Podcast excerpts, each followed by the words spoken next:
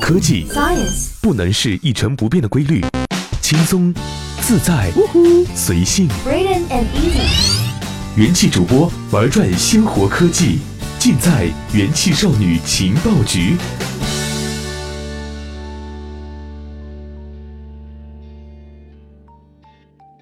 本节目由喜马拉雅 FM 独家播出，欢迎收听用智商捍卫节操、用情商坚守美貌的元气少女情报局。我是珊珊。眼看着这个天气啊是越来越热了，众多小仙女和小仙男们纷纷感叹：“求求你了，太阳，不要再专宠我了！我现在还不想改种族。”的确哈，到了这个夏天，咱们的小仙女和小仙男们个个都像是高贵优雅的血族一样，出门一趟，防晒霜、防晒喷雾、口罩、眼镜、帽子、遮阳伞，装备是样样都不能落下。不过你知道吗？其实晒太阳是有很多好处的。为什么这么说呢？让我们一起听听吧。适度的阳光照射对于人体呢是有很多好处的。包括维生素 D 的合成以及多种皮肤疾病的治疗等。此外呢，人们还发现阳光照射对神经系统也有一定程度的影响。比如说，适度的日光照射可以改善人们的情绪和认知。不过之前由于研究手段的局限，对于日光照射从而引起与神经系统相关的行为变化的深层机制是并不清楚。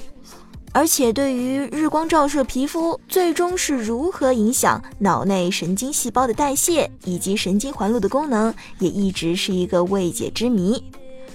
不过，最近这个谜题似乎得到了一定程度的解答。来自中科大的一组学者是在《Cell》杂志上发表论文称，晒太阳有助于改善学习和记忆。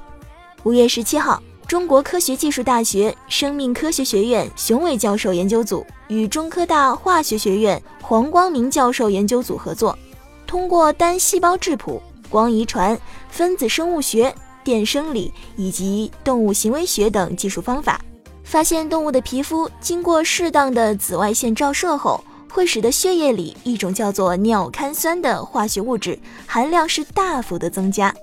随后，他们发现，增加的尿苷酸可以透过血脑屏障进入大脑神经细胞，在细胞内，尿苷酸通过一系列的生物代谢酶，最终是转化成为谷氨酸。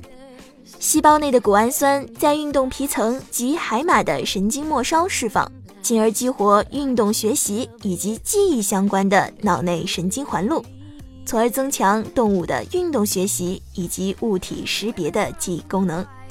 由于谷氨酸在大脑内参与细胞内的蛋白合成、能量代谢以及兴奋型神经信号传递等多项重要的生理功能，因而该通路的发现对于了解大脑的工作机理以及探索相关疾病的发生机制，都将起到非常重要的作用。嗯，听了这么多高大上的知识，珊珊是只记住了适度晒太阳是有好处的，而这个好处里呢，有一点是会使脑子变得更加的聪明。好吧，像我这样这个美貌与智慧并存的小仙女呢，看来是不需要晒太阳了。刚刚在这个研究报告里也是说了哈，是适度的照射紫外线。不过这个太阳啊，它总是不随人家心意的。你已经喊着不要不要了，它却很诚实的一定要专宠你。这时候应该怎么办呢？就要请出我们的防晒宝具们了。那么我们常见的这个防晒用具啊，主要是分为两大类，一类呢就是物理防晒，比如说我们在开头提到过的口罩、墨镜、帽子、遮阳伞，再包括防晒衣等等。那么在夏天看到长衣长裤还戴着口罩、戴着墨镜、戴着帽子、戴着遮阳伞的，千万不要以为他是为了装酷，或者是觉得他是刚刚穿越过来的。嗯，其实他只是为了防晒而已。那么除了刚刚提到过的这个物理防晒呢，还有一种是化学防晒，比如说防晒霜、防晒乳，还有突然一下风变得非常大的防晒喷雾。